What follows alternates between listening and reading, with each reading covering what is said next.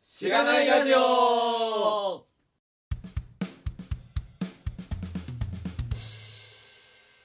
というところで、おはようございます。おはようございます。おはこんばんちはでしたっおはこけんばんにちは。おはこんばんにちは。聞いた 結局、結局聞いてないの、一回ども。うも、おはこんばんちは。そう。どうおも、父ちゃんこんばんにちは。はい。すゆいまきせん。え、です。はい。いはい、というわけ名で、乗んないのえ、好きですって言ったのに。や、もう名一回、今からあの、あの喋りするか。どういうことですからいやこのポッドキャストはから言って早く。もすいません。すいません、責められている。はい、えー、ということで、えー、話、うわなんか、まあまあまあ、続きで。はい、えきー、カットカット。前回に引き続き、白道さんが来ています。えー、テンプレを話します。 はい。このポッドキャストは SIR の SA からウェブ系エンジニアに転職したんだが楽しくて仕方がないラジオ、略してしがないラジオです。題名の通り、SIR からウェブ系に転職したパーソナリティのズッキーと、ガミが、近況を話したり、毎回様々なテーマで議論したりする番組です。しがないラジオでは、フィードバックをツイッターで募集しています。ハッシュタグ、シャープしがないラジオ、ひらがなでしがない、カタカナで、ラジオでツイートしてください。また、しがないラジオウェブページができました。https コロンスラッシュスラッシュしがない .org にアクセスしてみてください。ページ内のフォームからもフィードバックをすることができます。感想、話してほしい話題、改善してほしいことなどつぶやいてもらえると、今後のポッドキャストをより良いものにしていけるので、ぜひたくさんのフィードバックをお待ちしています。お待ちしてます。はい、お待ちしてます。 なんかちょっと、今オフィスで異音が。アプリの会議室で収録をしてるんですが、えー、異音がしています。これ、の乗ってるんですかイオンは。 大丈夫ですかい や、まあわかいいんんじゃなないいです。な、なんすかねセミセミセミ いや、そんなことない。きしんでる感じの音なんですよ。きしんでるなんか。ほう。これちょっと大丈夫ですかねアプリのメールエアコンかなエアコンかなもうわかんないですけど。なるほど。まあちょっと変な音が入るかもしれないですが、まあ、気にしないではい。いただければと思います。割と気になるレベルの音ですけどね。そうですね。それなりにさっきまでなかったのに。でかい。そうですね。 はい。と、ということで、大丈夫ですか大丈あ夫っちですの部屋とか行けるんですかあ、行きますよ。移動しま移す。動しましょはい。移動しまう。ーせす。ーの。ほっ乗れなかった。はい。ということで、部屋を移動しましたが、 続けていきたいと思います。えーで、まあ、前回は転職の話と、まあ、チームの話などをしたんですが、今回は何の話をしますか、ズッキーさん。えっと、僕が、謎に謎に振る。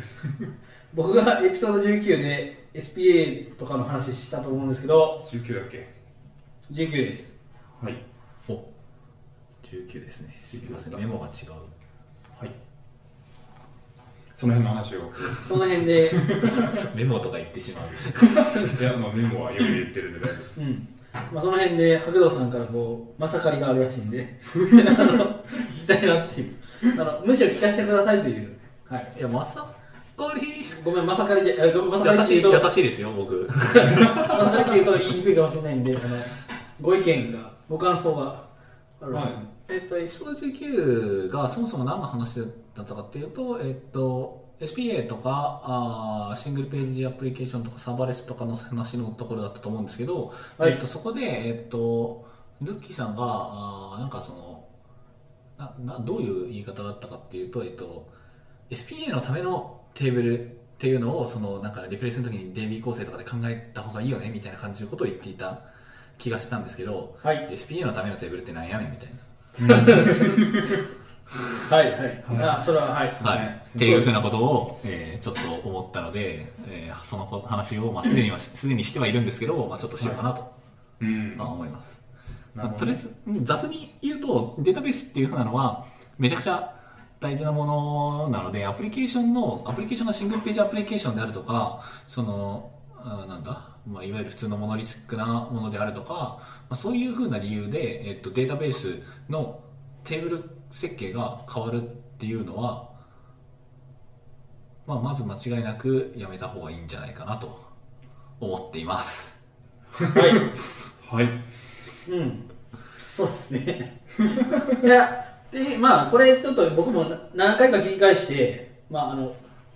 編集も含めて、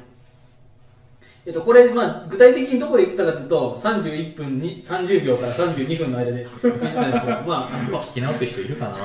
どうなんですかねこれ聞いてくだくださってる方は、もう一回聞き直していただきたいんですけど、はい、まあ、気が向いたら。気が向いたらね、まあ、そこだけでも。だから僕多分分かってなかったというか、あの、僕が、あの、作って、あの、SPA でっていうか、この、今、リプレイス5のやつで作って、これちょっと書きにくいだろうって言ってる、こう、APA みたいなのとか、モデルみたいなのがあって、それをただ作り直したかったっていうだけで、それが SPA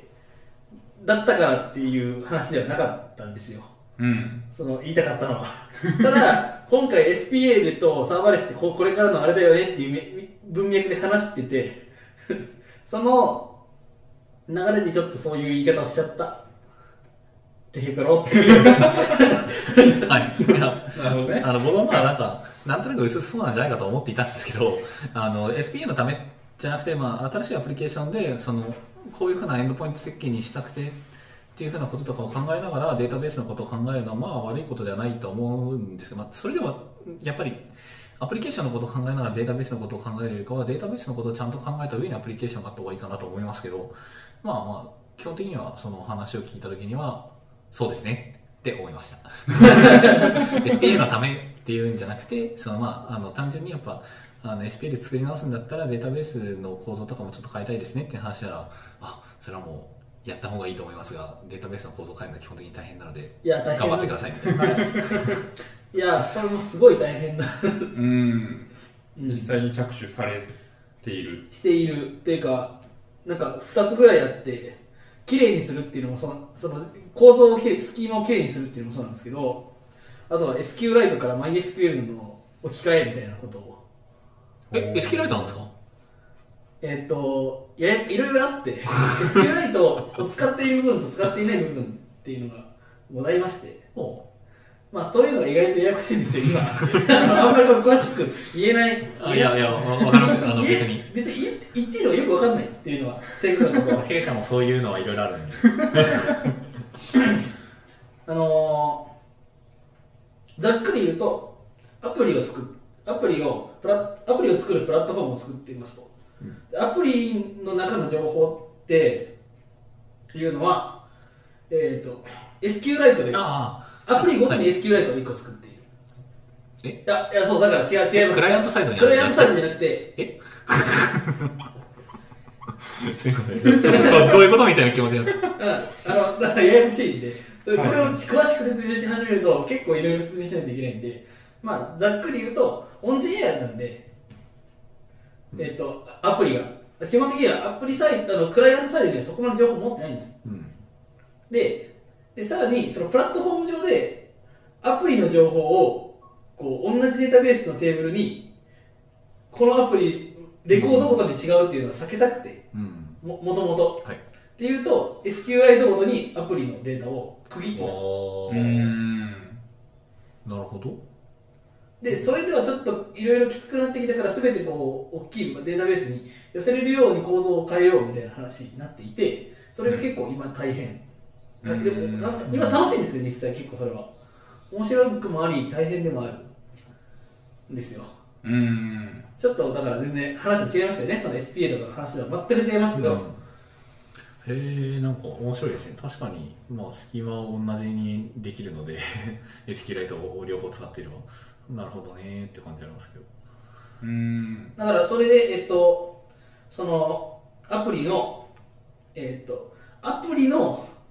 えっと、バージョン管理とかもそれでやってるんですよ、ファイルで。でもバージョンごとにファイルが別になっている。ファイルって何何 SQ ライト何 SQ ライトのファイルが実、実ファイルというか。コピーし中身て、コピーして置いといてるっていう。うーんお。お SQLite はなんか、どういうイメージなんですか イメージっていうか。でも、データベースがファイルになってるんですよ、ただ単に。それだけなんですそれだけだと思いますうーん。なんかすごい手軽に使えるんではいはいはいはい。うん、でも結構、そうですね、なんか、ピンポイントで使ったりとか、 結構その、それで SQLite に慣れてたんで、結構なんか、あーちょっとこういうことしたいなって思った時に、試したいなっていう時に SQLite をボーンと使ったりしますね。うーん。辛くなってきたっていうのは、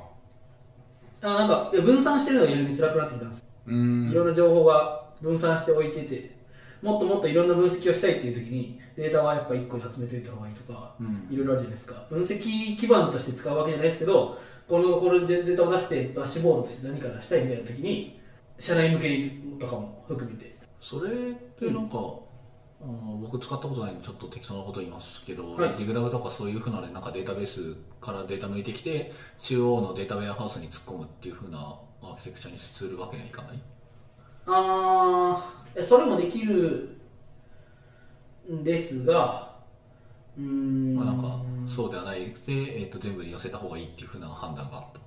た、あったうんですうーん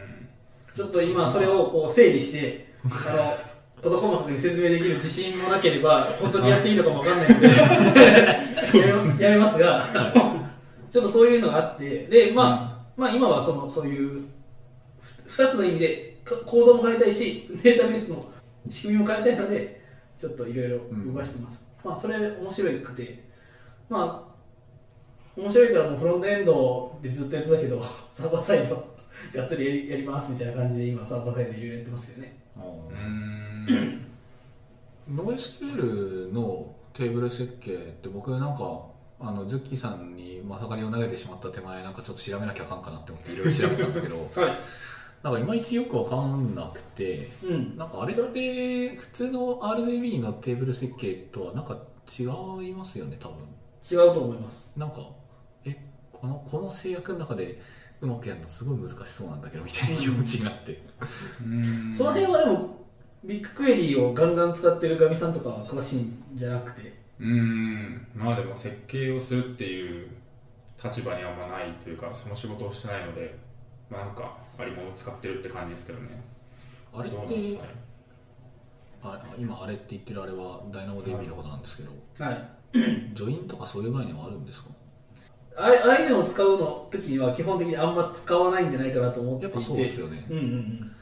うんうーん。じゃあ、うーん。じゃあ、じゃあどうテーブル設計すればいいのか何もわからないよみたいな気持ちに今なっている。うーんなるほまあだから完全に使いどころなんなんでしょうけど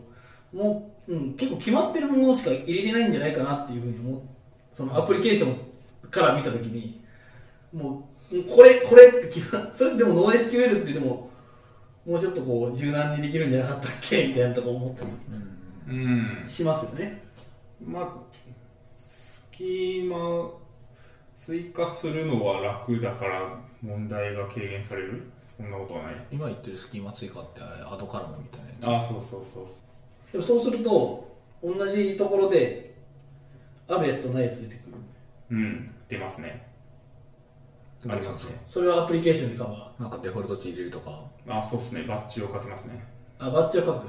デフォルト値を入れるバッジを書くかまあそのアプリケーション側で特定のその設定ページに設定するページに行った時にデフォルト値が勝手に入るようにするとかですかね、なるほど はいなんかいまいちよくわかんなくてこれはデータベースレベルの問題というかあダイナモ DB のクライアントとダイナモ DB の話だと思うんですけど SQL って、えまあ、基本的にサーバーサイドで組み立てるじゃないですか、うんえっとだからそのてか、まあ、サーバーサイドで組み立てないとまあ大体やばいことになると思うんですけどあのだからあの例えばその勝手にデリート分発行できたりとかはしないじゃないですか、うんでもサーバーサイドではなくクライアントサイドで DynamoDB のクライアントが動いて、えっと、これに対してデリートしてくださいっていうふうに言うのは多分できちゃいますよねできないように、うんあできないあのその PK が分かっていればできちゃうと思うんですけど PK が分かっていても、えっと、つまり、えっと、リードしたらあのなんかテーブルとかで一覧作るじゃないですか、うんああいう時にだとど各行の PK は分かっているじゃないですかその PK が分かっているけれどもそれに対するデリートを発行されたくないっていうふうな時にどうしたらいいのかがよく分かんなくて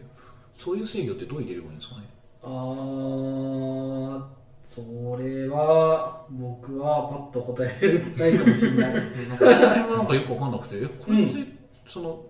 データを他の人からいじられないようにするっていうふうなのをどういうふうにすればいいのかよく分かんないなっていうふうなの結構うん僕はなんかざっとえっと AWS の DynamoDB のページをざっと見てた時に思ったんですけどうんなんかどどうすればいいのかなみたいな気持ちになって、えーちょっとそういえば NoSQL のやつそもそもズッキーさんの本でやったから知ってないかなって思って聞きに来たんだけど空振ったみたい、空振りすいませんでしたほいや事前に言っときゃよかったって思いましたどもうまあ、それはフロント側でこう削除のクエリとか叩いているからそれと同じことをされたら消せちゃうんじゃねってことですそうですそうです、うんクライアンあのサーバーサイドでクライアンマイスケールクライアントとか動いてればそのマイスケールクライアントに食わせるクエリは自分たちが作ったものだけなので、うんデリートとかはされないですけど、確かそのダイナモデルのクライアントが、えっと、ブラウザ上で動いていたらな何でもできちゃうじゃんみたいなうんことを気にしているそうですね、まあ、その辺の話も若干この間してにそこをセキュリティの話はちょっとしてたと思うんですうけど、ん IAM IAM IAM でしたっけ IAM IAM うちの会社では全員 IAM って呼んでるんで IAM やと思ってたんですけど俺は IAM だと思ってましたねなるほどうんまあそれは置いといてまあそ置いといてれははいえっとなんかその辺でできたりしないんかなあーでもそれってレコードごとにはできなくないですかあるテーブルに対するその削除とかができるかできないかっていうふうなのは多分そのああそうだそう IAM でですレコードごとにはうんでレコードごとに何かやりたいなって言った時例えばその自分が作ったあのこの行は消せてもいいけど他の人が作ったのは消せちゃいけませんとかあそういうところのー制御って難しくないかなっ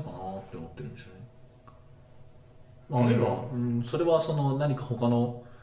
ラムダとかで、えっと、投げた後に、えあー、その引いて比較するみたいなのが必要なのかもしれないですけど。そうですねあなんか多分デリート分の話ではなかったですけどもうそ同じテーブルに入ってる違う人のやつが見えないようにするとか、うんそういう話は基本的にはラムダでやるっていうふうに書いてたような気がしますなるほもど。うちょっと、結構前にうん、結構前なんで確か多分そういうあのそういうふうなところについてはあの見えないように他ので全部一緒に入ってるからでもクライアントではアクセスできちゃうじゃんそういうのって大体今までサーバーサイドでやってるねっていう、あそういう制御でやはいってるねっていうのは基本的にそのそういうラムダとかを使ってこういうふうにやるんだよみたいなのがざっくり書いてたような気がしますなるほのでうんもしよかったらき読んでくださいまあ、あるいは自分で作ってみてもいいかなと思いますけど、うん使ってみたいなと思ってたんで。うんうんはいごめんなさいなそうだなな謝罪だなるほあと、ノエスケール系の話、まあ、ズッキーさんがノエスケールをめっちゃ推してるのかっていうのはよく分かってないんですけど、うんえっとなんかいわゆるうーんとその RDB があって REST の API があってっていう風なのがあの時代にそぐわなくなってきているんじゃないかっていう風な議論は、まあ、最近結構あると思っていてはい、それに対する答えの、えっとまあ、何個かあるうちの一つに、えっと、バックエンド・フォーフロントエンド BFF とあとグラフ QL とかがとかあとまあその、えー、NoSQL とかを使うっていう風なのがあると思うんですけどなんかその辺他のやつに興味あったりしませんみたいなあ雑な振り方をしましたけあなどるほどやっぱグラフ QL 東京っていうミートアップでお会いしましたよねそう ですねで、えっと、それは結構社内でもそうそっちにしたらいいんじゃないみたいな話にもなっていてうんでもそれはでもちょっと違う文脈なんだよな僕はなんかまあズッキーさんの話をざっと聞いた時にはなんか BFF でなんかサーバー立つきゃいいんちゃうのみたいな気持ちになりましたあその、えっと、フロントエンド側が欲しいデータとか使いやすいように、えっと、なんかしてくれるようなサーバーが1個適当にいればなんとかなるんちゃうのと僕は思いましたあうん感覚的にはそうですねで多分そのうちの中でグラフ QL 使いたいみたいな話もなんか多分その辺の話で、えっと今もいろいろややこしいのがその僕がいる主に書いてる SPA のそのと部分と iPhone、Android へのネイティブ側への API のインターフェースが全く違うという問題がございまして、どうんえっと熱い えっとその辺でもグラフ Q じゃあ次やるときにレストでレストでちゃんと API をちゃんと組んでいくのかそれともグラフ QL にやっちゃって全て合わせちゃってでやる方がなんかさ今風なのかみたいな話の文脈でそうなってたので今風かで言ったらグラフ QL なんですけど別に今風なものが全部いいとは限らないので いやまあそう一個の選択肢としてそれがなっててで、まあ面白そうみたいなんで、ウォッチしてるっていうぐらいですけどね。うん、グラフ QL はなんかなんだかんだサーバーサイドの実装結構だるそうなんですよね。うーん、なんか作ってみました、あの後。あなんか2回目もありましたよね。何もしてないです、僕は。ああ、そうなんですね。 2回目は、えっと、名前忘れちゃった、ちょっとあのイギリスかなんかの方が来て、うんグラフ QL の話して、えーなんか英語わからん、グラフ QL わからんっていうような気持ちになりながら、あの話を聞いて終わったので、その後、まあ、手動かそうかなって思ってたんですけど、あの転職とかもあったので、全然その辺やってないって感じです。なるほど。うーん。これ何がいいですかグラフ QL は。何がいいんで すかえー例えば、まあはいユーザーの実はネームしかいらないんだけどユーザー API を叩くと、えっと、ネームとエイジと、えーハイトとウェイトとみたいななんかまうあんそういうよくえー使わないような情報とかも取ってきちゃったりするじゃないですか、はいそれってペイロード重くなりますよね、えっと、遅れてデータの転送量重くなりますよね、そういうのが減らせるよねとかじゃあユーザーが、えっと、例えば記事をブログ記事とかを書いていたとして、えっと、このユーザーの、えっと、持ってる記事の一覧をそれぞれ見たいなみたいな、えっと、ユーザー1が持ってるのがこの記事でユーザー2が持ってるのがっていうふうに言った時に、えっと、ユーザーいろいろその REST API の組み立て方はあると思うんですけど、まあ、一つは例えばユーザー API を叩くときにポストも含めてねっていう風なパラメータを送るかあるいはユーザー API を引いた後に、えっと、ユーザー ID が1と2と3の人が出てきたからじゃあポスト API にポスト API に、えっと、ユーザー ID が1の人のポスト全部くださいユーザー ID が2の人のポスト全部くださいっていうふうに言うと、えっと、後者だと、えっと、合計4回リクエストを発行されるじゃないですかはい。えっと、HTTP のリクエストは、まあ、基本的にはそのあんま少ない方がいいので、えっと、GraphQL だったらそれをなんかこう丸ごと、えっと、ユーザーの ID だけが欲しいとかこのユーザーが持ってるポストが欲しいみたいなのをエイヤーで書けるうーん。それを書けるようなうんなんか JSON みたいな文法を定義して、えっと、それを受け取ったそのクエリを受け取ったサーバーは、えっと、それの対応する情報を返すっていう風な約束が GraphQL ですうーん。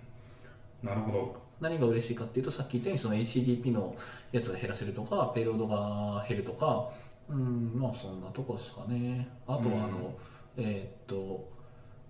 クライアントが欲しいデータを呼びに行くのでだから例えばさっき言ったユーザー API にポストも含めてっていう風なクエリを含あのクエリパラメータを含めるんだと、えっと、ユーザー API 側に、えっと、もしこのパラメータがついてたら、えっと、ポストもジョインしなきゃみたいな感じになるじゃないですか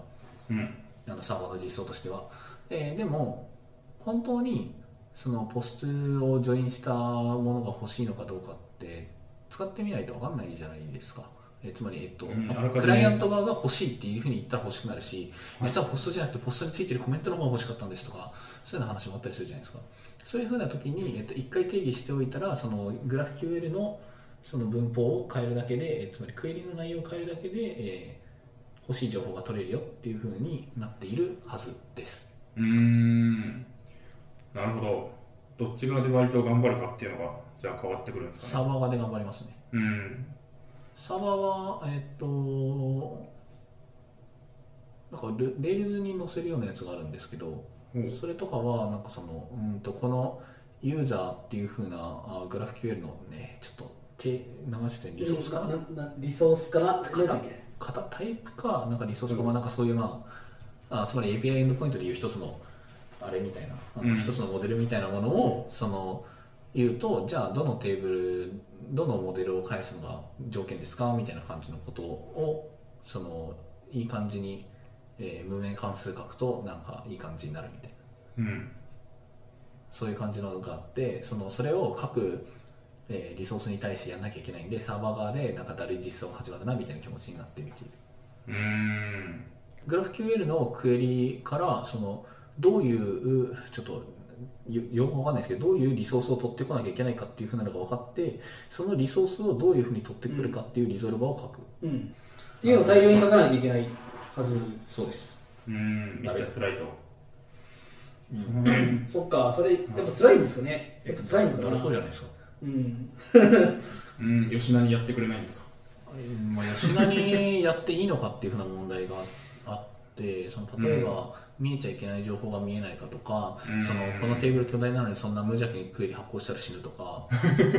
そうクエリをね、簡単にいろいろやれるから、なんか、違うとこから見えない、よくわからない ID を取ってこられて、そこに、あの、そこから見えちゃいけないものが見えちゃったりとか、あとはめっちゃ深いクエリを書い書かれて、何回も何回もうんあのな解決させて、膨大な量のデータを返すみたいなのが、クラクライアント側のうんあれに委ねられちゃうから、クエリの多様性がこう多くなる分、うん。まあ、検証が大変テストが大変、っていうのもテストは無理だと思いますよ全パターンはテストできないんで、うん。まあ、クリティカルなところだけこう問題ないかっていうのを確認しなきゃいけないけど、まあ、そっちの方がサーバーサイドのうん実装も大変になるとなんかでも、あのその僕が主に結構ウォッチしてる方たちが、なそれに興味を持ってるんですけど、ウォッチしてる方たちが結構それにこう、ガンガンメンションしてるので、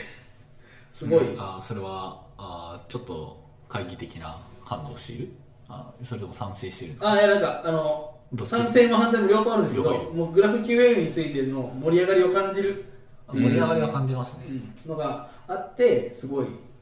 あまあなんか今風でなんかちょっとやったら面白そうだなってはいなるほどね議論に値する技術ではあるのだろうというううんところがあるといううんそうだと思うんですけど僕はあんま好きじゃないですなるほどね 結局これ楽になんのみたいなのが結構怪しいと思っていてうんあとあのーまあ、まだ結構先だと思うんですけど HTTP2 普及したらその多数のリクエストを送ることっていう風なのに対するコストってまあ減るんじゃないのっていうのを思っていて、並列うでんできるから平日とかあの、えっと HTTPS のキープアライブとかその辺が聞いたらまあそんな今ほど問題にはならないのではみたいな感じのことは思ってるんですけど まあでもよくわかんないですね僕は基本的に、えー業務アプリの世界で生きてるのであのこういうのってさモバイルとかのそのコンシューマー向けのものうんでその労働時間があのなんか 0. 何秒長くなると売り上げが何パー落ちるみたいなそういう世界とか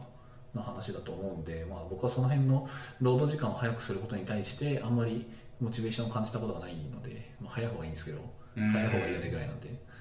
らその辺はなんか、うん、その辺の問題意識っていうのはまあそもそもちょっと違うかもしれないですねうーんなるほど。それでは、なんだ、R、RDB でレス提携を作るというのが、まあ、今のところ、自分の中で、まあ、しばらくは大丈夫なんではないかというか、しばらくはそうしていくのではないかと。そうしばらくはそれでいいと思っているんですけど、なんかこういう新規技術を見てなんかこれすごくねやってみましょうよみたいな感じの熱量がはい。最近減ってきていてなんかいやでもこれこういう時困るような気がするしなんかな今だとこれあんま書き味良くねえから別に今のままでいいんじゃないかなみたいなことを判断することが多くなってきていてなんか老害臭い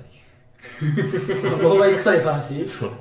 老害臭いなるほどポツンと老害臭くなってきた話っていうのはこうありますけれどもそうなんかななんかぎ新しい技術が出てきた時にえだってそれって本当に意味あんのとかなんかこれってこれ使う時ってこういうふうなことがしたくなると思うんだけどそれに対するなんか解決策とかってないじゃないとかえこれがやりたいんだけどこれ俺俺がやりたいことできないじゃんみたいなこととか思うことが結構増えていてなんか新しい技術めっちゃ面白そうじゃんワクワクみたいな感じのあの感じが減ってきた。うーんおなんかその新しいものに対してこうなんか拒否反応を示すおっさんになったのかなみたいな気持ちがあってなんか辛い、うんそれはなんですかね、なんか裏切られた経験があるんですか裏切られた経験まあ裏切られた経験っていうかまあそうですね確かに踏んだ踏んだ落とし穴の数とかに影響されてる気がするんですけど、うんなんか最近だからそのいやでもこれはやばそうだけどでも面白そうだからやるみたいな判断をしたことがないからなんか老害臭いなみたいなそのいやそのうーんやばそうだけどやるとかそういうなんか落とし穴あるのを知ってるけどやるとか落とし穴に気づかないでやるとかっていうふうなのがあってなんかそのいいかなって思うんですけどそういうのなくていやだからやんなくていいんじゃないですかっていうふうに言ってると老害臭いと自分で思っていますなるほど。そそれは、まあ、そう、そうか。え、ないっすか、そういうの。ないか、まだ。うん、まだないですかね。うまだ、んまだ1年も経ってない。そういう意味僕では僕は、まあ、1年前はもうちょっとなんか、感性が深かった。そこの1年で何がと思思っていたのう で。んそうかなるほどね。それは、なんか、自分の中ではどうなんですか。まあ、いい、いい部分もあるとは思うんですよね。なんか、自分の中で、こう、確固たる、何か、こう、まあ、自信、自信というか、これでいけるっていう道筋が見えてきたからこそ、あえて他の何か新しいもの、かつ、こう、すべてそっちの方が勝ってるとは信じきれないものに行く必要がないっていうのを、こう、判断できるっていうのは、まあ、いい面はあると思うんですけど、そこはなんか、こう、失ったものに対する悲しさみたいなのがあるんですあります、ね。いや、なんかそう、か はい。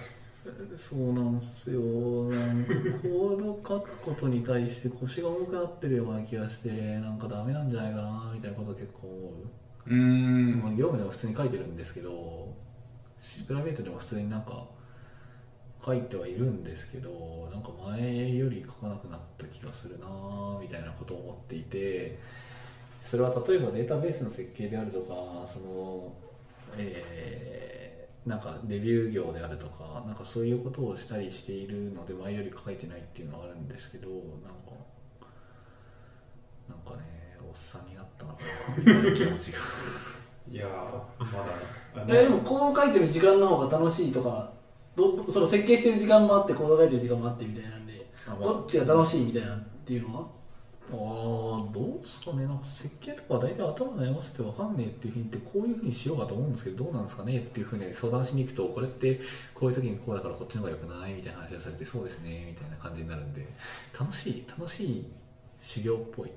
楽しいですけどねうん授業うん行動はなんか単純にその発散系の楽しさうんなんかその修行ってこう溜め込んでいく感じの楽しさじゃないですか、はいはい、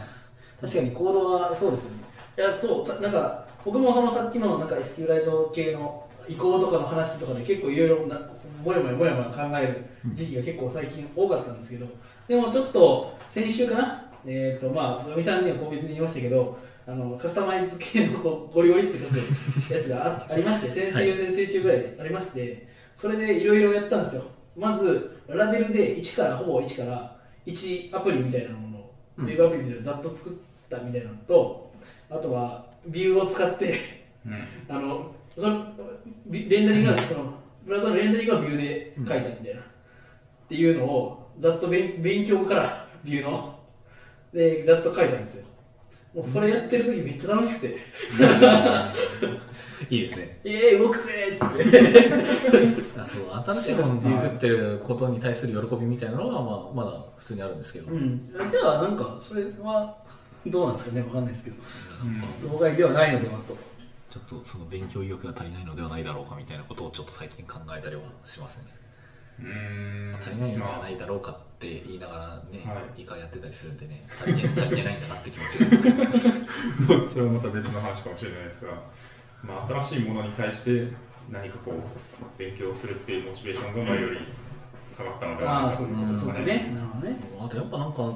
職場の人とかを見てて思うんですけど僕レールズのことルビーのこともレールズのことも全然分かってないんでなんかその辺やっぱ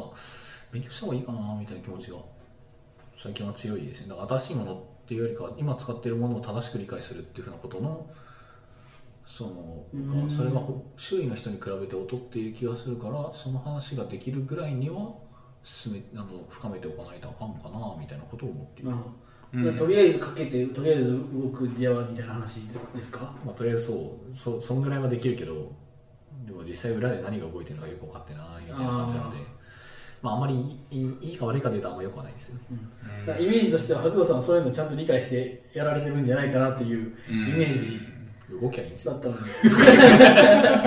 あ殺 されるわそうなんですそうなんですかいやー、そんなこと言えない、そんな怖いこと言えないですよ。えいや動けばいいわ、まあ、そこそこ真理だと思いますけどねでもその動動くことはやっぱ大正義なのでそこに対しそうでてその最短でちゃんとやるっていうふうなのは、うんまあ結構大事だと思いますけどうんまあ、動かなく な何かしらのレール動かなくなった時に裏側をしてた方が早いとかはあるのかもしれないですけどそれはまあそうなった時にこう学んでいけばいいのかなとも思う部分はありますけどね。同僚が詳しいなら任せりゃよくねみたいな気持ちもちょっとあるうん。うん まあ、確かに。俺はここではないみたいな。そう分かんないんですけどみたいな話を振ってればまあいいのかもしれないっていう気持ちはちょっとあるんですけどうん。確かに。まあ、全部の裏側を全て知るのは無理ですからね。そりゃ、でもレールズぐらい分かってるといいんじゃないかな さすがにだってお前メインで使ってんだぞみたいな感じうん。まあそうですけどね。でも今後一生付き合い続けるのかみたいなのもあるじゃないですか。ああそうですねまあ言語には頓着しないみたいな感じはあるんですけど、うん、今のところまあレールズが結構優勢だと思いますけど今後もそうなのかっていうのは結構どうだろうねっていうのは思っていてうーんなるほどその辺に思うところあるんですか、まあ、好き嫌いはそんなにレールズうん、そんなないレールズ便利だねぐらいのでもまあ単純にそのレールズのなんかレールズ作られるアプリケーションがどれぐらい今後増えていくのかあるいは減っていくのかとかレールズエンジニアの需要がどれぐらい増えていくのか減っていくのかみたいな減ると話思いをま考すよえるんですか Ruby レールズは減ると思ってますよ、えっとうんそれは、まあ、時代の流れってそのうーんと動的片付けとか性的片付けとかなんか揺り戻しがあると思っているのでなんかレールズがガンガンいったらそのまた違う言語が流行るだろうとは思っていますうーんでそれであのウェブのところでもそういった、えー固めの言語で何かをする方が生産性が高いんだっていうふうに主張してそういうふうにやっていく会社っていうふうなのは多分増えると思っていますなるほど、まあ、揺り戻しがあるってことはまたいずれ動的片付けの方向に戻ってくるかもしれないが、その時に戻ってくるのはもはや Ruby でも Rails でもない可能性がまああ結る構あるうんまあそうっすかねまあそんな言語についてずっとウォッチしてるわけではないのうで、んわかんないですけどなんかそうなんじゃないのかなっていうふうに思っていてうんやっぱなんかどうなんですかねそのとりあえず今からその性的片付けの方に揺り戻しは動くはると思ってるんですけどその後動的片付けの方に揺り戻しが来るかどうかはちょっと怪しいと思っていてほうあのみんな型が書きたくないって言って動的言語の方に来て型がないと分かるから型がある方がいいっていうふうに言ってで今その性的片付けの言語でも、えー、とあんまりがっつり型を書かなくてもなんとかなるからまあみんなまあまあそんな書くの辛くないよっていうふうに言いながらそっちに行ってると思うんですけど、じゃあその書く書きやすいよねとかその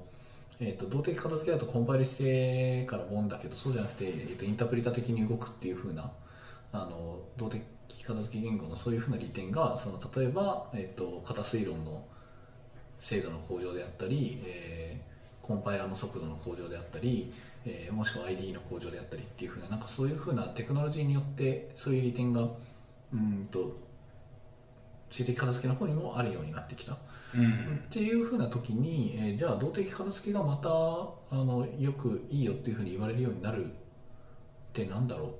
て言われるとなんかまあ特にないかもねって思ってるうーんまあ確かにそうですね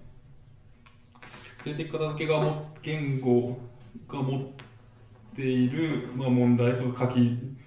書くのがまあ大変とか型を書くのが大変とかそういう話と動的片付け言語が持っているなんかバグ円バグしやすいみたいなところのこう原因でどっちがなんかテクノロジーによって解消しづらいかっていう話で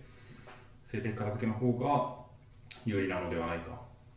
うんまあ面倒くさい以外に特に悪いことは面倒くさいとか遅いっていうふうなのが主な理由でそれはテクノロジーで解決しやすい分野ですよねうん。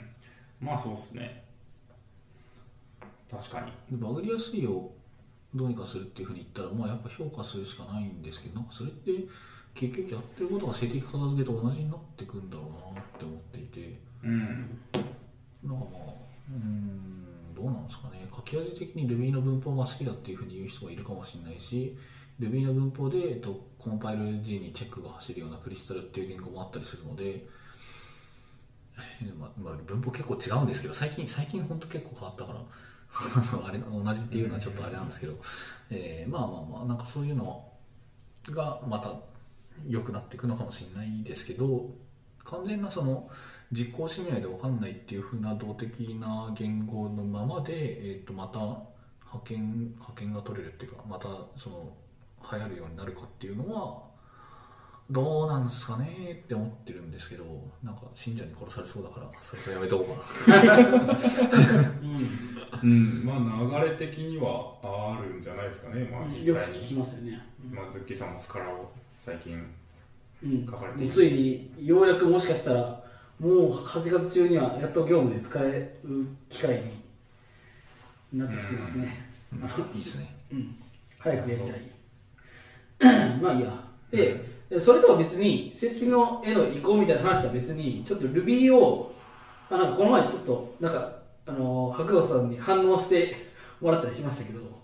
あのツイッターでねもうあの Ruby をちょっとだけちょっとだけ勉強しましては い今工藤さんが覚えてなさそうな顔してああ悲しい どんなどんな反あの弟がレースをやってるわけですよ。あはいはいはい応をうん。思い出しました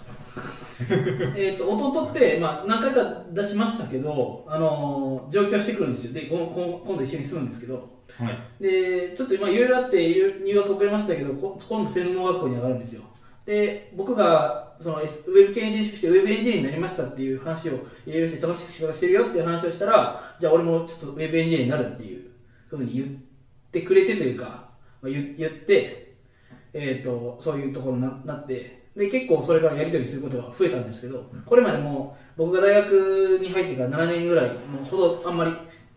あの帰省した時ぐらいしか喋んないみたいな感じだったのがで結構あのそうなるとやっぱいろいろ話したいじゃないですかで共通の話題を持つためにとか Ruby をちょっと勉強しましたとうんちょっとだけねか簡単に。うんいい兄だで、えっともう一つだって Ruby 勉強するっていう話で、あの周りの人が Ruby 経験者が多いわけですよ、おうん、で純粋に多いじゃないですかこの界隈って Ruby を経験してる人は、まあそうかなううんあえどどの言語が一番多いって言われたら Ruby, Ruby と Ruby on Rails みたいななんか簡単には Ruby on Rails 分かりますよみたいな人も多かったりするじゃないですかうんあの、うんがガチで作ってガチで作った使ったことないけどみたいな人でもそんな気がするんですけど、僕職場がその Ruby の会社なんでまあそういう人が多くなってたのはしょうがないなんかどどうなの一般的にどうなのかってよくわからんみたいな感じなんうちですけはどもう完全に PHP と、まあ、PHP が主なんで、の人ですけど、の会社ですけど、もうあの、多い、レ Ruby ビューしたやっ人てた人っていうのが結構多くて、うんあの分かるよっていう人も多くて、でそうすると共通言語になるたりするのかなと思ったりするんですよ。Ruby でいうあれをやってんだよみたいなことっていう発言がよく見られるので、だからそういうのもあって、Ruby、あ、Ruby on Rails、もしくは Ruby? うんをちょっとやった方がいいのかなってちょっと思ったりこの会話につくついていくんじゃないですけどうんのをちょっと思ってその2つぐらいでもしかしたらなんかあんまり今やるべき流れではないけどやるべきなのかみたいなうん気持ちにちょっとだけなっている、なるほ教養としてはやっていいと思いますけどねどうん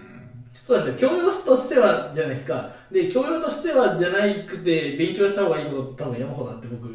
今でそこにそれどう時間費やすんだよみたいなのが若干こう困っているうんなるほどそれはこう Ruby, Ruby でいうこうなんだよっていうのはなんか Ruby にしかないものってあるんですかねそこで言うといや Ruby ではこういうふうに書くけどみたいなこのメソッド名でっていうと通りがいいみたいなまあなんかこのこのメソッド、まあ、めっちゃ簡単なああれですとこのメソッドは Ruby でいうこういう動きをするよみたいな話とかもあるし Ruby ではこうだけど、うんこいつこっちではこうなんだよっていう比較に使われてるもするし Rails でいうここれはここあのララベルではここに書いたりするんだよみたいな話とかうんがあってそれってあのもう一個知ってるからその比較でこっちが知れたり、同じことなんだなっていう理解が進むじゃないですか。うんっ。ていう共通言語にうんなるんならなるほ分かってた方がいいんじゃねみたいな。でもう今後あんまりえやってる人が減ってくるんならやらなくてもいいけど、今はただ必要に感じるよな、みたいな。ど。うん。なるほどね。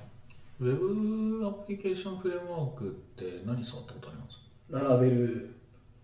ちゃんと触ったのはララベルだけです。ああ、じゃあまあもう一個ぐらいやってもいいかもしれないですね。うん。あまあ、そういう意味ではスカラのプレイをこれからやああ、るつもりでいろいろじゃあいいんじゃないですか。触ってはいます。いやなんか2個ぐらい知ってればいいかなみたいな気持ちがあるんで。ああ、なるほどうんね。。そこの間で比較ができれば、まあいいんじゃないかってことですかうね。んそう、一応エクスプレスはまあ、軽くはやりましたけど。エクスプレス結構薄いんで、いや、すごい薄い。あの、ララベル触った時に全然違うじゃんと思いました。うんあの薄めじゃなくて厚めのやつの方があその比較はしやすいかなって、うん、なるほまあ、薄あと厚めのやつ同士で比較した方がいいかなって思っていてで業務で使うのは大体厚めのやつなので、ど。うん。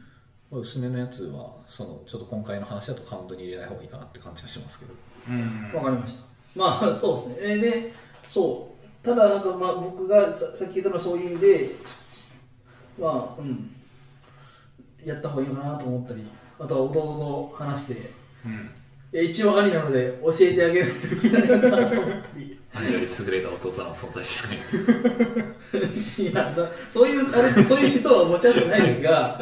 まあなんか、まあ、実際一緒に住むのであのいろいろねそうこね。うまあこう一緒に円滑に回せるために回すためにもみたいな、一緒に学ぶっていうのもね、また効率もいいだろうし。うん、っていう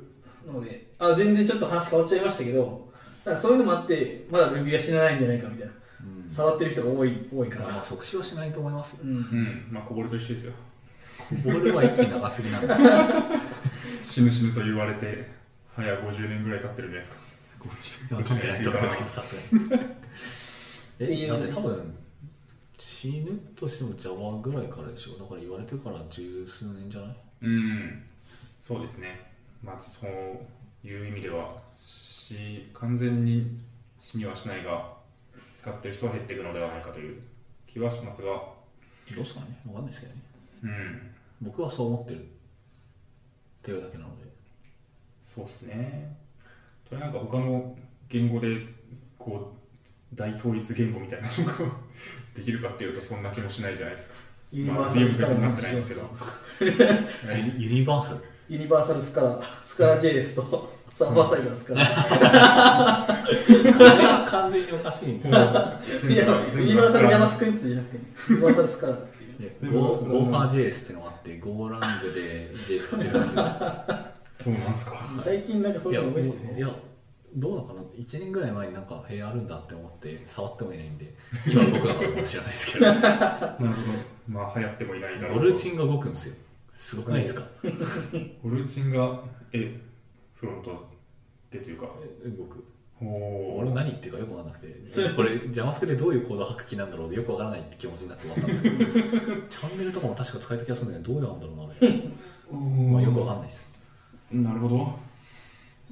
うん。まあ、現場やっぱまあみんな自作したりするんでなんか多分変ないと思いますよ増えるだけじゃないしかないと思っていて大統一言語が出てくるっていうのもまあ多分そそれはないかなと思いますけどうん特に今すでにパラダイム2つあるじゃないですかあのずすごい雑に分けてパラダイム2つあるじゃないですか、えっとはい業務で使うかもしれないようなやつで関数型であるものと、えっと、手継ぎ型っぽいようなもの手継ぎ型っていうかオブジェクト思考っぽいようなもうん。のなんかもうこれもなんか言うとな殺されそうだからないや、もう本当、その辺はマジで怖いです。そうですね。まあなんかその辺もあるんでなんかまあいやまあ好みもあるんでねなんか統一はされないんじゃないかと思いますけどねうん。そうですね。はいはい。ま結論の出あ、ない結論出ないんでね、話を。この辺に。うん。JS 続けてたらやばいんですかね。もうそ JS の話で言うと。 JS は僕はもう割と先があると思いますけどブラウザが死なない限り生きてるんで、うん。ダートも死んだしいや死んだっていうか違う違う方面で生きていったんですけど あまあ JS を置き換える方面ではのではないので死んだってことですかね。ダダートとかはないくなったけどだから JavaScript は多分生きててでもそのフローとか TypeScript とかっていう風なものは多分まあなんか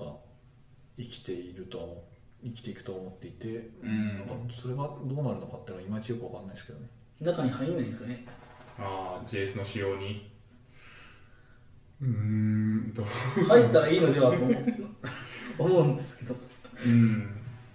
まあはい 結論も出ない話を型を入れると広報互換性の担保がクソだるいんじゃないかなうーん確かにそうっすねそうっすねはい頭がいいって言われるんですか雑すぎません強引に次の話に持ってきました がうんまあそうですねそうあのはいこの話しますかえっと、えー前回のスペシャルのタミさんの時にえっとなんかタミさんに、えーガミんタミさんがガミさんをなんか頭いい人がうんぬんかんぬんっていうふうに言ってあこの話しようって思ってはい書いたんですけどなんか言われるんですようんいやただの自慢みたいになってしまってるんですよ頭がいいって言われるまあ事実としてガねミガミさん言われるでしょまあ言われいや、うん、今の会社はあんま言われないですけどあそうですかはいなんか似たようなバックグラウンドの人が多いんでああそうか言われないのかうんそれはバックグラウンドで言われてるっていうふうにうん思っているまあそれもあるんじゃないですかねなるほど僕言われないですよ、へえまあ、こんなあれですけど、うんあの一応まああのまあそれははい2番手 ですけど、そうかあのいやいやよく言二う番よく手言われる言うじゃないでとそうそうですけど、はいあの言われないですようん話し方なんですかね話し方いや僕それは1個あるんじゃないかなと思ってるんですけどなるほど頭が良さそうな話し方だってことですかだって、うんティラの先生って言われてるんじゃないですかえどういうことですか いや別あにだ名がティラの先生じゃないですかティラム先生懐かしいないや別にそれは一緒に呼ばれたことはあんまないですはごめんなさいあのい それ言いたかっただけです言いたかったなご めんあのえいつでしたっけえっと大学時代がティラノって言われててはいあの内定者富士通内定者時代に先生って呼ばれてたっていうはいごめんなさい見た目は先生臭いですよねそうですねいやすごい年上に見られるんですよおうおおいやこの間もあの仕事してるあのお客さんでよくミーティングをする30ぐらいの女性の人にー、うん27歳なんですよって言ったらすっげえ驚かれて32ぐらいだと思ってましたみたいな上上だと思ってたみたいいや僕も年上に見られますなうん18の時にバイトでスーツ着てたら28ぐらいに見えるって言 われてそれはすごいっすでね20の時もバイトでスーツ着てたら30ぐらいに見えるって言われて、はいだから今スーツ着ると多分37ぐらいに見え るはずプラス10歳ぐらいはいけるとえー、まあまあそれは置いといてもあの今の会社に入った時にもなんか「あ僕今26ですよ」みたいな話をしたらえなんか「えー!」みたいな感じになってなるほどいやもうそそれと頭がいいのはまた違うあとの思まあまあ違う話ですね頭がいい、あ頭がいいって言われるタイミングがなんかあの勉強会があったんですねえっと、はいお純粋関数型データ構造っていう本があって、うんえー PFDS ピュ Purely Functional Data Structure っていう本なんですけど、えーそれの勉強会があってだからその勉強会に出て僕話を聞いてて、うん、あの全然わからんっていうなんか気持ちで話を聞いててあなんかこれってこういうことなんですかこれってこういうことなんですかみたいな感じの確認をしながら、え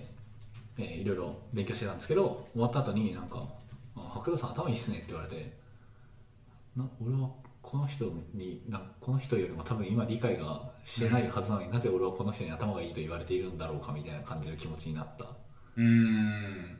んですけどそういう話がしたかったんですけど、頭がいいってガミさん多分言われてるからこういう経験あるでしょって思って言おうと思ったら、なんまかあ人生最近ないよみたいなこと言われて人生単位ではあるんじゃないですか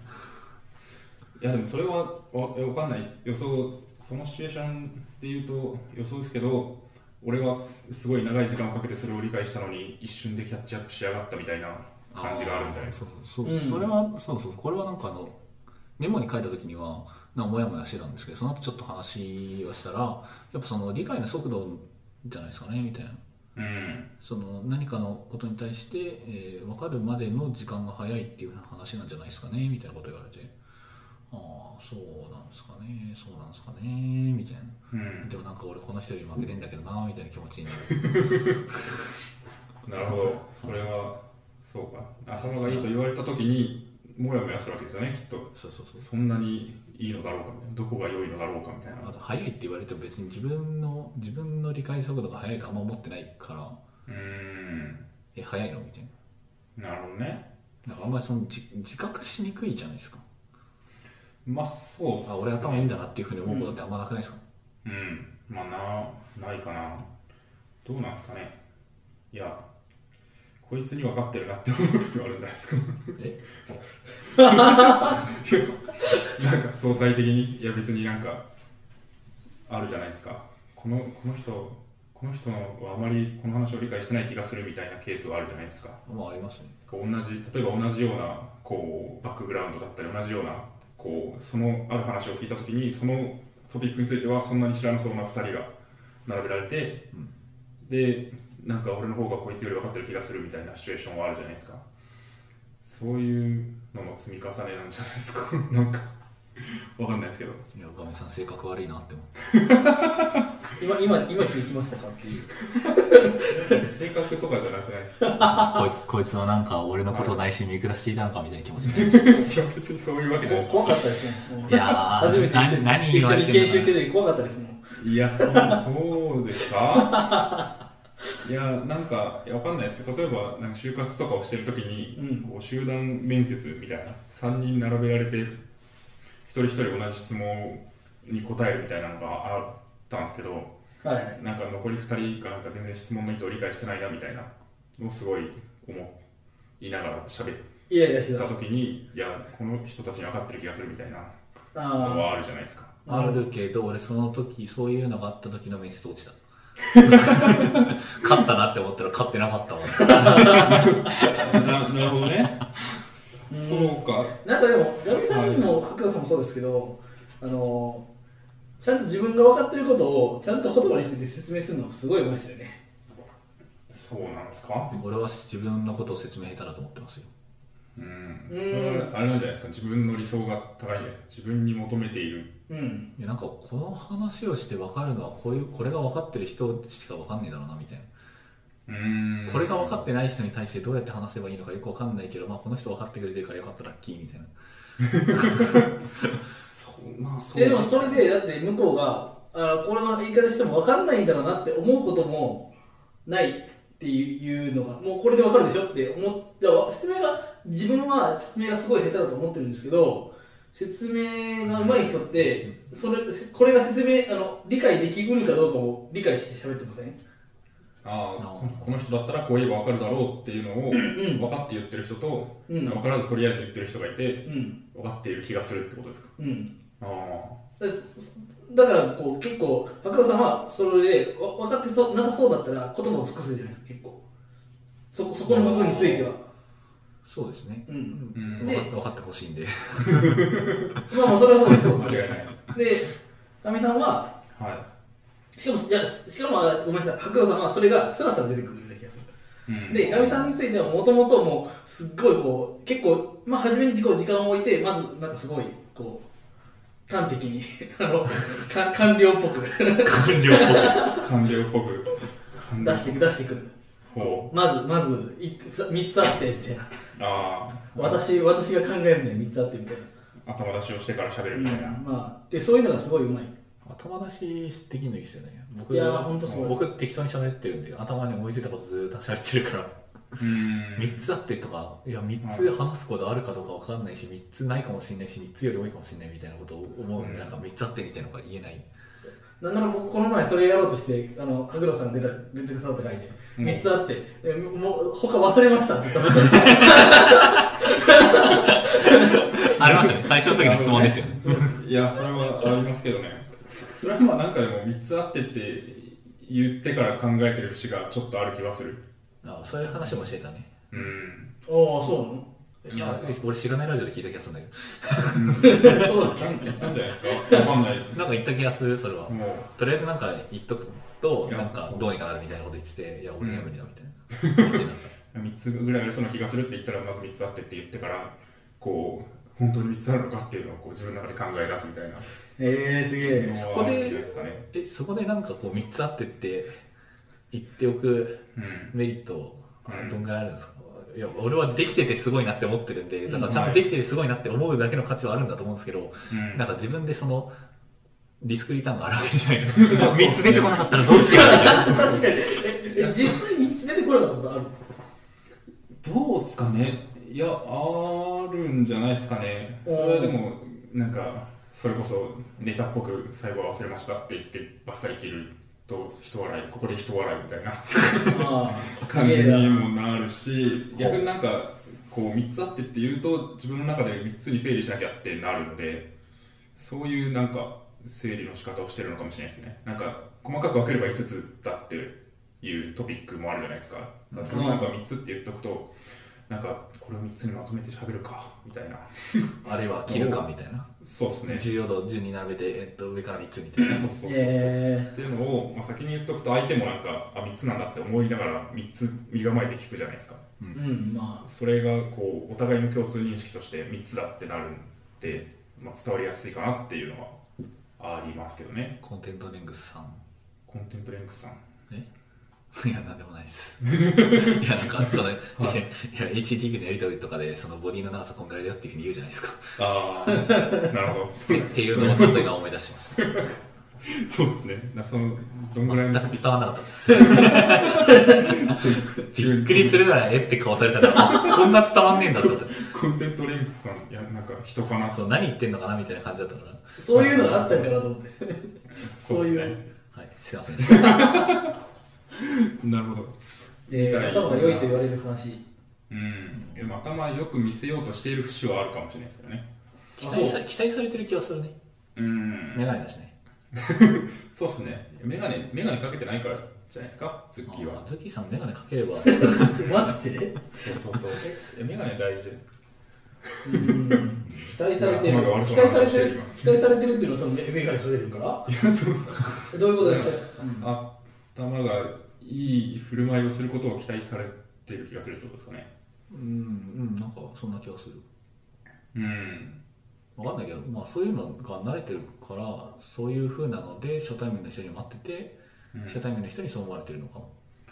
そうっすね慣れてるって言っても俺サークルだと完全に頭が悪いキャラだったんだけどな、ほまあ、その辺はやっぱその相対的なもんだからやっぱ違います よねううんガミさんは頭がいいキャラじゃないずっとサーブの時もそうなそうなんですか違う違いますサークルのガミさんは知らないんいで や知らない知らないけどはいどうどうですかうんそうですかねいや僕はそうなんじゃないですかねいやなんか自信がない時も自信がありそうな喋り方をするんですよ僕はそれはなんかなんだろう別にいや全てがいいことじゃないとは思うんですけどこうあんまり人にそういう弱みを見せたがらないのでそういう話し方をするからこそそう見られがちな気はしますけどね僕めっちゃ弱み見せますけどねうんおおなんかしゃあのこの前の出た時の録音も聞いたんですけどその喋ってる時にこうなんか強く主張したい時にわーっていうふうに結構強めの声出して「いやこれはちょっと微妙だと思うんですけどね」みたいな感じでこうなんかすごいこう消え入りそうな感じで喋ってて 「こいつマジなんか自信なさそうだな」みたいなこと思ったんです けどなるほどねうんいやうん僕は割とそういうのはあー分かんないとか悩んでいるけどこう思っているとかっていうふうなのはそういう温度感も含めて伝えた方がいいかなと思っているのでいや間違い割ないと言ってますけどね。間違いないです間違いないんですけど、まあ営業には向かないよねっていうう。んいやそうだ僕はクライアントワーク向いてるよねって言われますそういう 意味でただまあそういう意味で頼頼り自分から人に頼ることがどんどん下手になってるので質問とかをしづらくなってる気がするさっきの話ですけど、あえーさあっき前回の話ですけうど、んそうですねそういう問題もあるんですねいやなんかうんすげえなってとしか思わなかったわ そのガミさんのそのはうーんその話を聞いてですけどすげえなっていうふうに思うことが、まあ一つの枷になってるっていう話ですよね。そうですかねうーんうんいやそうみんなのすげえなって思っているガミさんはその話がうまいとか、なんか何かを知っているとか、あ説明がうまいとかっていうふうな期待があるので、その弱みを見せにくいっていう話でもあると思うので。そうですねそうですねなるほどそれを両立している白道さんはすごいんじゃないですか 両立してるというか読みを見せつつ頭がいいと言われるじゃないですかああ最強だよ最強最強です最ね強これはな何の話だこれゲストを入りてえゲストを持ち上げる会みたいななってますけどねでも頭はいいと思ってないからなうんなんか自覚がないから自覚がないことで褒められるのあんまりあまあそれはそうですねうんそれはなんか自分の中でまだこんなもんじゃねえみたいなこう思いが俺はまだ本気出しそてうないそうそう俺はまだ本気出してないだけだっていう思いがあるが他の人から見るそうそとうそ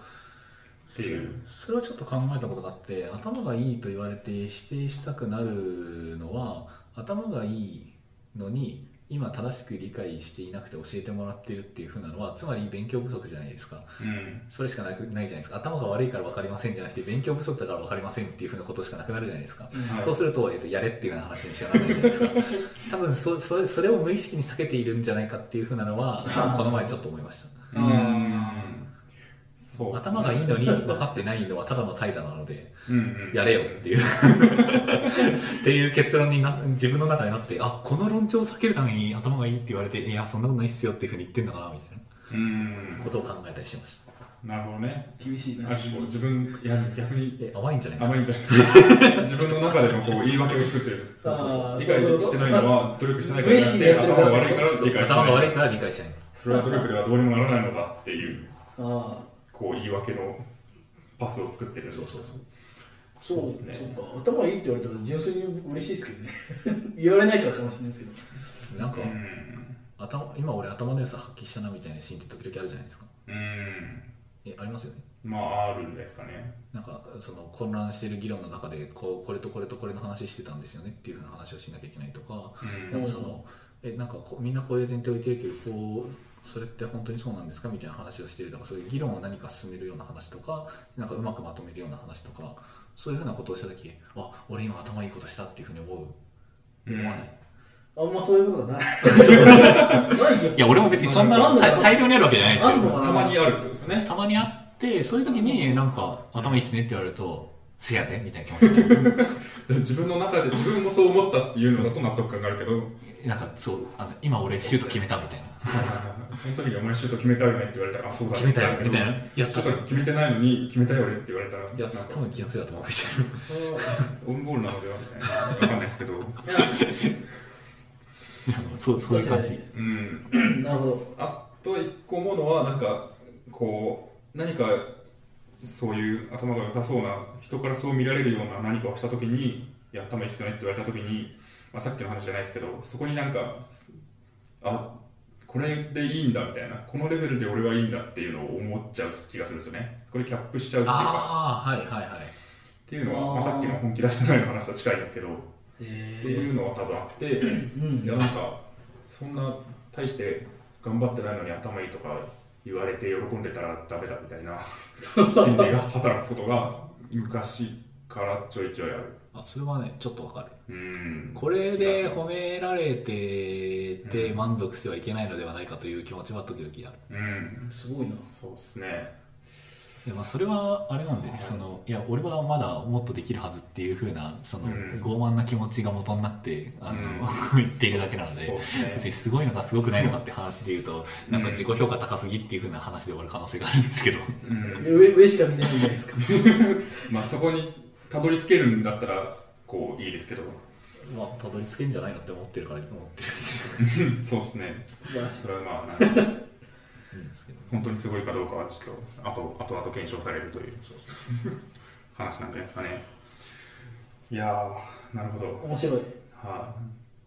大丈夫ですかねこの話面白いですかねいやー嫌味な話だったらどうしようと思って僕は非常に面白いの聞いてますよ そうですねいやなんかこいつら死ねようと思われてないか心配ですけど、いやいやいやいやはいやまあまあ東大卒やから勝てへんわ勝いやてへんーわ 怖い怖いほんま勝てへんわいやいやいやいや別にそんな変わんなくないですかどうなんですかでもわかんないっすねそれは、はい受けたことないんでそうですね 兄弟行ったことないんでうーんいやギリギリで入ってるという気持ちが強いのでおあおあなるほどあ僕その点辺数開示したら割と余裕だったっすおあー僕発言 あ2年前余裕でしたよ2年前。あ2年目だからあ僕二年はい6人来てるんで2ああ、はいはいはい。ああ年目はさすがに上でしたけどは1年目はもう三あのひろひろまあ落ちたんだあ、ギリギリで落ちたんですね。いかわいあもう落ちたんだねい現役のラインで比べたら全然勝ってねえってことですかうん現役で入った人たちに比べたらもうそうだからもうずげそう現役で入ってないコンプレックスは非常にひどいうーんそうえ、かかみさんもいや僕はもう浪人時代に死ぬほど勉強したんで勝ったやろって思ってます そのその1年間でまあなんか勝ったやろその時の差はもう巻いたやろって思ってますチョコチップスティック食ってたもんね。えっとええなんすいかやそなれんかちょっと浪人の時とかっていう話聞いてその印象が強いそんなチョコチップスティック食ってましたっけ えなんかいやでもそれ高校生の時かあれは高校生なの時でんすねか基本入りのチョコチップの